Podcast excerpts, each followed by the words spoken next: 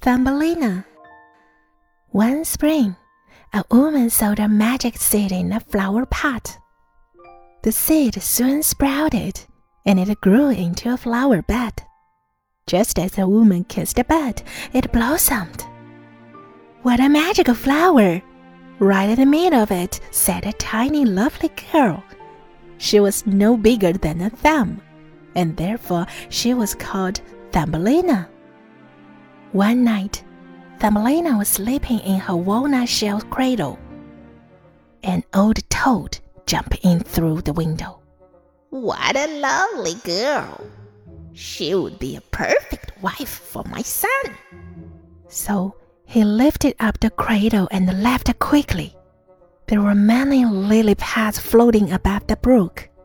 The old toad put Thumbelina on the biggest pad and swam away. He couldn't wait to tell his son about the lovely girl. When Thumbelina woke up, she found herself in a strange place. She was so scared and began to cry. Hearing her cry, the fish came and asked her why. I want to go back to the shore, but I can't swim, Thumbelina said. The fish helped to bite off the leafstalk, and the lily pad carried Thumbelina away with the running water.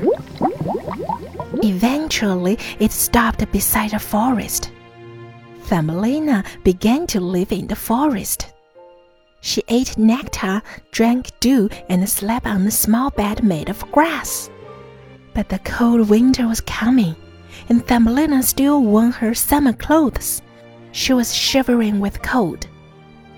When it started to snow, Thumbelina left the forest. She had to find a warm place to live. Thumbelina came to a cornfield. A field mouse's house was beside the cornfield. Poor Thumbelina begged the field mouse for some food. She hadn't had anything for two days. The field mouse was kind and shared his food with Thumbelina. If you could help me clean my house, you can stay with me, he said. Thumbelina agreed. The field mouse had a good friend, a rich mole. The mole fell in love with Thumbelina and wanted to marry her.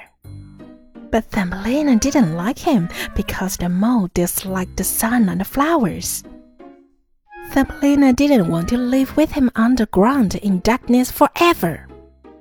The mole decided to dig a tunnel between his house and the field mouse so that he could see Thumbelina more often.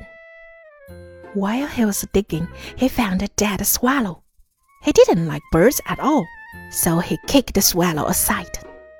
Thumbelina was very sad to hear that. He loved the birds which had brought her a lot of happiness in the last summer. At night, Thumbelina put a blanket over the poor swallow. Actually, the swallow hadn't died. He was just frozen because he was hurt his wing and couldn't fly south. With the blanket, he felt warm and soon came to life. Thumbelina was happy to see him alive. She brought him food and water secretly.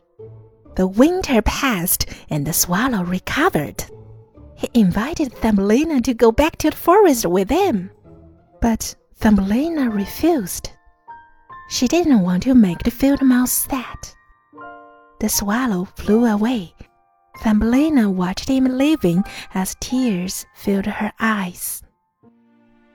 When the summer came, the mole proposed to Thumbelina. Thumbelina refused him, but the mole insisted on marrying her. The wedding would be held in autumn. Thumbelina wanted to escape, but he was locked in her room. Several spiders were invited to spin her a wedding dress. Then the autumn came and everything was ready for the wedding. The mole came to fetch Thumbelina thinking of her future life underground. Thumbelina couldn't help crying. Goodbye, my warm sunshine. Goodbye, my beautiful flowers, she said and hugged the little flower. Please say hello to the dear swallow for me, if you could see him. Suddenly, she heard a small chirp from the sky. It was the swallow. Get on my back, let's fly away, he said. Thumbelina didn't refuse this time. She climbed on his back and then flew away. The swallow took Thumbelina a lovely lawn with flowers. He told Thumbelina to choose a flower as her house. She chose a white one. When Thumbelina was put on a white flower, she was surprised to find the little prince sitting in the middle of the flower. He fell in love with Thumbelina at first sight. Thumbelina also liked the gentle prince. Just then, from every hour walked out a cute little creature. They put a pair of wings on Thumbelina's back. Then she could fly. Finally, Thumbelina had got her own house and many new friends. What a happy girl Thumbelina was!